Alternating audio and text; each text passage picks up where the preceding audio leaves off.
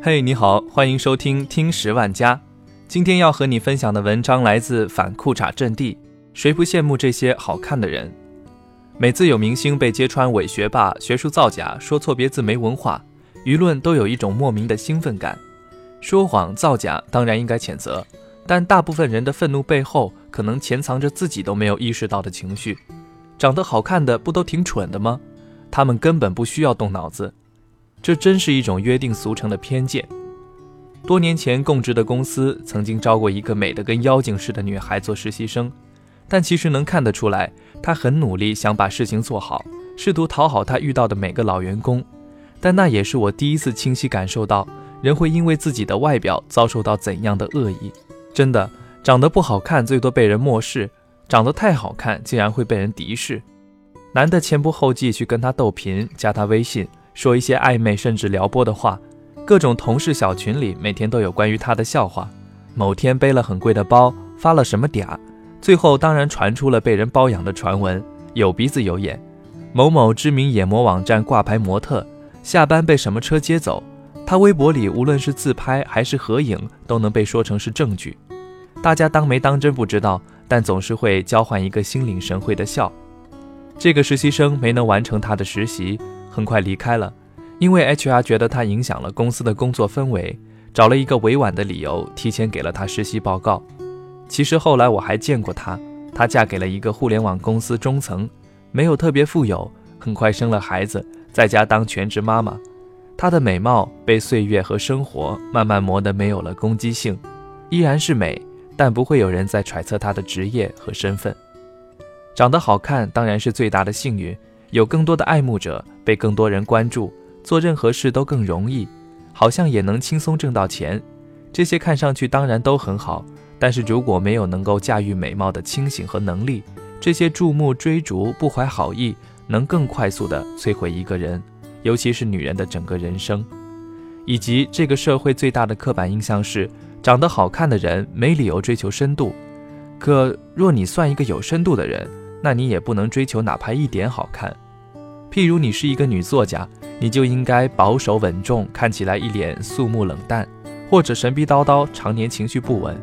但如果你是一个美女作家，大家讨论的就不是你的作品，而是你的私生活了。哪怕你因此被男名人非礼冒犯，有些人还会觉得是你太轻浮。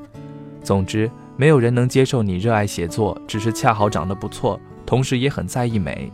这真是一件可悲的事，所以特别喜欢艾默克鲁尼。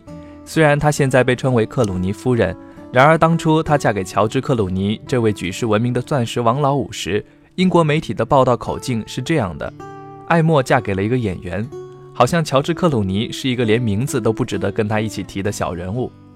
艾默的名字如此闪闪发光，不是因为她是谁的妻子，而是因为她作为全球顶尖的人权律师。为自己打下的江山。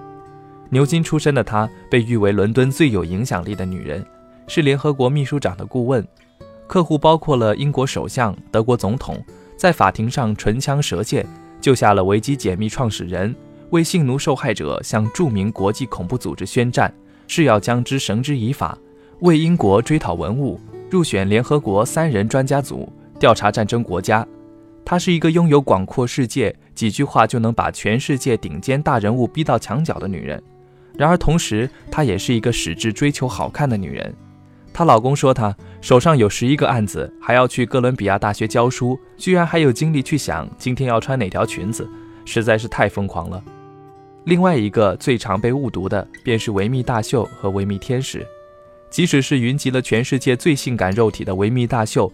你以为最风光的那几个，仅仅只是因为眼睛最大、身材最美吗？有关系，但绝对不是全部。维密的舞台上也一直有那种长得好看又活得好看的人。阿德里亚娜·利马屹立十九年不倒，从十八岁一直干到了三十七岁，期间结婚、离婚，生了两个小孩。去年走完最后一场秀，才翩然退役。